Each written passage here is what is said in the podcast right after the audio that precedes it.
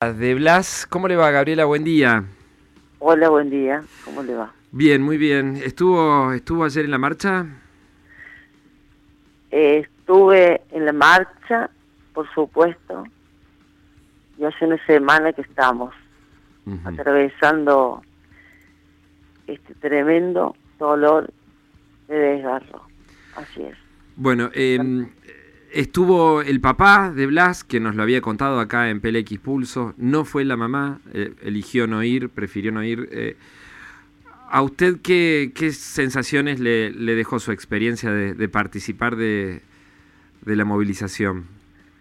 A mí me parece que eh, en Córdoba hubo un antes y, y un después, es lo que digo todo el tiempo porque ver las imágenes de la marcha eh, son muy fuertes, ¿no?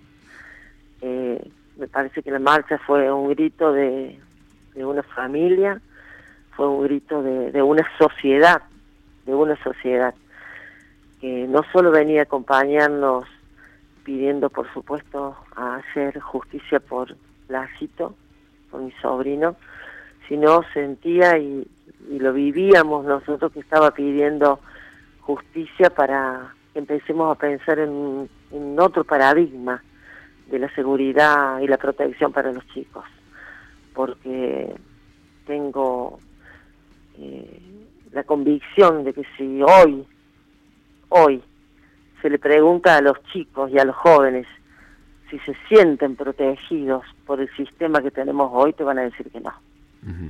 Te van a decir que no. Gabriela... Eh, no es la sensación que tenemos de, que si vos le decís a tu hijo, eh, sí, andate, chao, juntate con tus amigos y vos te quedas tranquila, no, no te quedas tranquila.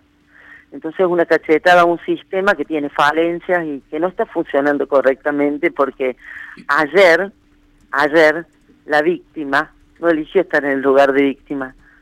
¿eh? Los que eligieron poner a alguien en lugar de víctima fueron los que cometieron el delito y es el delito y es grave, ¿me entiendes? Porque justamente parte del Estado quien lo puso en lugar de víctima. Entonces yo creo que es una cachetada fuerte a un sistema que tiene falencia que no funciona más. No funciona más. Y no debemos dejar que esto pase como un hecho aislado. Ya no, ya no, ya no, porque los, los chicos necesitan seguridad, los chicos necesitan protección, los jóvenes, las familias necesitan volver a sentirse seguras y tranquilas familias que me hablan, que me dicen que pasaron por lo mismo, que perdieron sus hijos, familias que nos dicen, por favor, ustedes hagan algo, porque no todos logran movilizar toda la gente que, se movilizó ayer. Entonces, ahora viene la otra etapa de escuchar al Estado, qué es lo que va a hacer con esto, que todavía no escuchamos al ministro responsable, el ministro Mosquera, no, no lo escuchamos, que es lo que está pensando para, eh, para decir, quédese tranquila sociedad que ahora vamos a hacer esto o aquello otro. Gabriela, eh, con respecto a, mm, al mensaje que dio su sobrino, que recién acá destacábamos, elogiábamos, el, el mensaje que leyó Juan, eh, ¿qué, ¿qué conoce usted? ¿Tuvo alguna intervención? ¿Lo ayudó a redactarlo? ¿Lo hizo él solo? Juan, Juan desde que tuvo la tristísima y desgarradora noticia que la vivimos todos al instante, porque somos una familia muy unida, muy unida. Está acá en mi casa y va lo de su mamá y vuelve acá porque están sus primos que, que, son hermanos ahora. Eh, no, no teníamos idea de esto que escribió. Juan maduró de golpe, así. Este golpe lo, lo... Y creo que las palabras se las puso el hermano. Las palabras se las puso el hermano. Juan avanza solo desde su corazón, desde sus sentimientos, pues son los mismos sentimientos y la misma manera que tenemos nosotros como familia de pensar, de pararnos, de caminar y de enfrentar estas situaciones, sin violencia y con mensajes claros profundos, sinceros, sin aparatología y, marketing, ¿me entendés? Hablamos del, desde el corazón, simplemente creo que, que Blasito, que ya pueden haber visto y escuchado lo que era Blasito, le puso las palabras a su hermano. Y él es el que lo está guiando y lo está empujando. Y Blasito también es quien me está empujando a mí para que yo, como parte, porque conozco lo que es la Secretaría de Niñez, porque soy agente de la Secretaría de Niñez Nacional, pueda, no sé, golpear los corazones de todos los funcionarios y políticos y decirles que necesitamos un cambio. Gabriela. Que no vamos a parar, que no vamos a parar y que necesitamos el apoyo de ustedes y de la sociedad, porque solos se diluye. Entonces necesitamos el apoyo porque los papás tienen que volver a salir, a sentir que los chicos salen a la calle y que no les tenés que decir, tenés cuidado que no te roben, tenés cuidado, si te quieren robar el celular, entregalo, si te quieren sacar los billetes, entregalo, tenés cuidado, tenés cuidado, pero no que el cuidado tenía que venir por otro lado, eso es lo grave, ¿me entendés? Eso es lo grave. Gabriela, eh, Mariano Bergero la saluda, buen día. Eh, Quería consultarle respecto de eh, qué opinión tienen eh, la, investigación, por suerte, bueno, está, avanzando más rápido de, lo que lamentablemente suele suceder eh, para otros casos. por suerte también se ha desmantelado esta vergonzosa plan mafioso de, ensuciar a, todos estos chicos. Em, ¿Cuáles son las respuestas que usted como, como familiar directa de, de Blas espera de, del gobierno? Eh, nosotros descansamos todos como familia, que fue el abogado que, que puso mi hermano y, y, que eligió para esto y que por supuesto la mamá está apoyando también y confiando en este abogado que maravillosamente va avanzando con el corazón en la causa, pero no voy a opinar sobre esto porque para eso descansamos en él, que confiamos en él, pero sí creemos que estamos esperando la respuesta del Estado. El Estado hoy estuvo ausente. ¿Para ustedes es eh, insuficiente el hecho de el corrimiento de...? Totalmente, pero si siempre se hace lo mismo. ¿O a usted qué duda le cabe en los años que tiene como periodista? Siempre se hace lo mismo. El maquillaje no nos sirve a nosotros. No nos sirve. Hoy no nos devuelven el blasito, ¿me entiendes? Que era la luz de, esta familia. Hoy no lo devuelven. Pero maquillajes no. Eh, maquillajes no. ¿Se han puesto algún tiempo respecto de si no... Eh, si no tienen estas respuestas que ustedes están demandando, tan genuinas, eh, volver a, a, tomar alguna otra acción eh, que sacuda eh, a, la, a, la, opinión pública y a la, y, a la, y a la sociedad, puntualmente repetir en algún momento una manifestación o alguna otra acción para visibilizar el caso, porque usted en, la respuesta que recién me daba está de algún modo sugiriendo que esto digamos, ya ha pasado otras veces, que, se saca una cúpula policial y, y, luego nada, no pasa, no hay demasiadas consecuencias. Yo hace 18 años que soy parte de, del Estado soy parte del Estado Nacional, de la Secretaría Nacional de Niñas, así que conozco, conozco.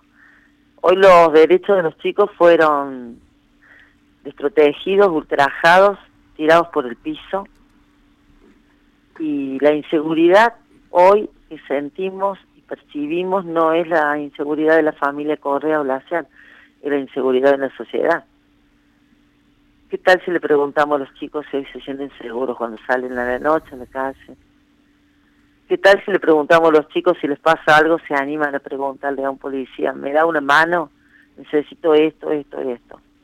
Hay temor, entonces hay que, esta cachetada tiene que servir para generar un cambio, un cambio de paradigma. Cuando hablo de un paradigma es un paradigma colectivo, de mirada, de ideología.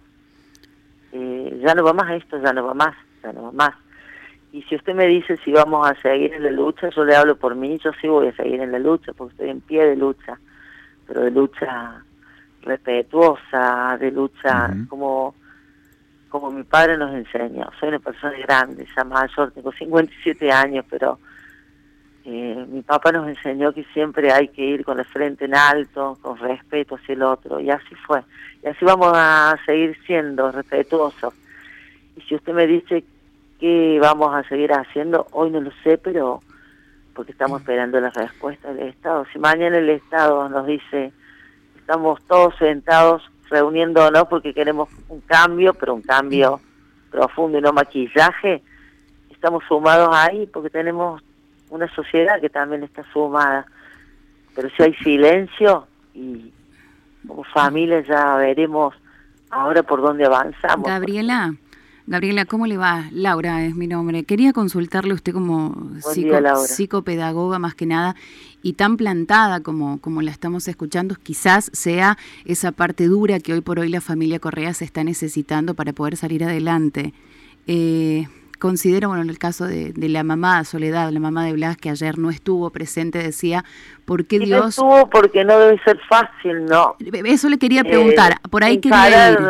Por ahí quería encarar una marcha, estar al frente y ver que la imagen de su hijo se replica en toda la ciudad, en toda la provincia y en todo el país. ¿A vos qué te parece? psicológica y emocionalmente cómo le dejaron. Bueno, por eso le pregunto a usted, que es especializada en la materia, más que nada abocada a la psicopedagogía, eh, bueno, ¿cómo, ¿cómo considera esto? ¿Cómo, más allá de preguntarle cómo están ellos, que la pregunta es bastante obvia, ¿cuánto tiempo se necesita para poder empezar a plantar los pies en esta situación y entender que esto pasó y hay que, y hay que pedir por justicia? Si me preguntan los padres. Sí.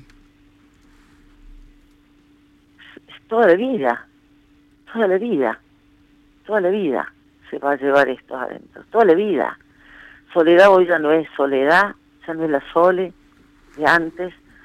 Mi hermano Blas ya no es Blas de antes.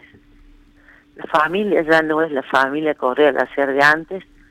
Y la sociedad no es la sociedad de antes. ¿Me entendés? Porque ayer escuchaba padres que estaban cerca mío decían a los chicos, viste que te dije que te tenés que cuidar de la policía, ¿cómo?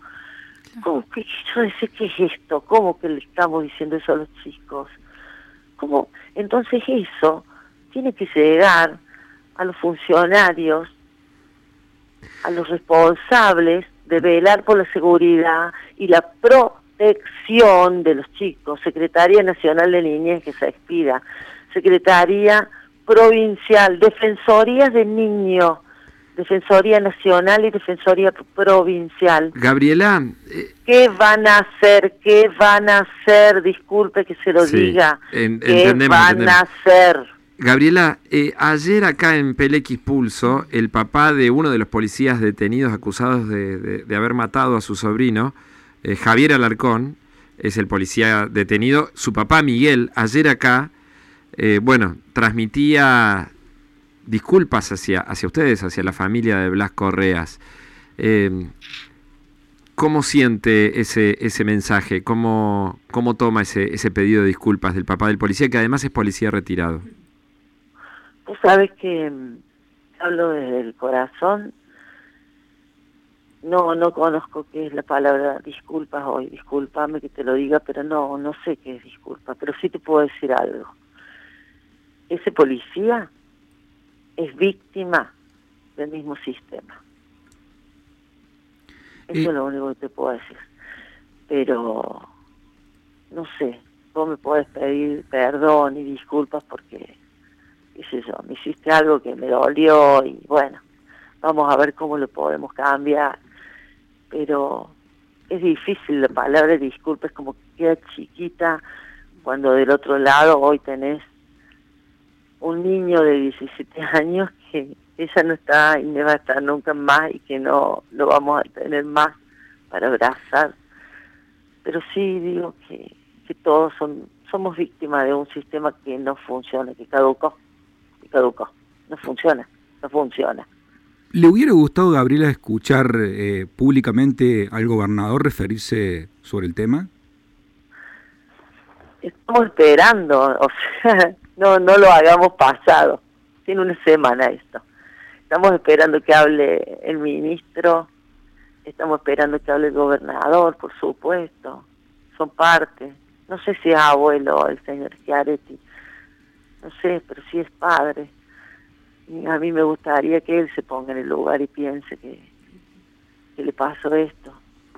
Mosquera también, a todos los ministerios, a los secretarios de niñez. No, no, no sirven las condolencias por un WhatsApp, ¿me entiendes? Muy, es muy, muy, pero muy burdo, muy, muy bajo esto, ¿me entiendes? Gabriela, le agradecemos muchísimo por estos minutos en PLX Pulso, ¿eh? Gracias. Y nuestras condolencias. Muchas gracias a vos por el eh, respeto y no se olviden del éxito. Por supuesto que no. Un cariño, un saludo afectuoso, bueno, un abrazo y también transmítaselo en la medida de sus posibilidades al resto de la familia. Gracias de vuelta. Muchísimas gracias por su respeto también. Gabriela Correas, tía de Blas, bueno.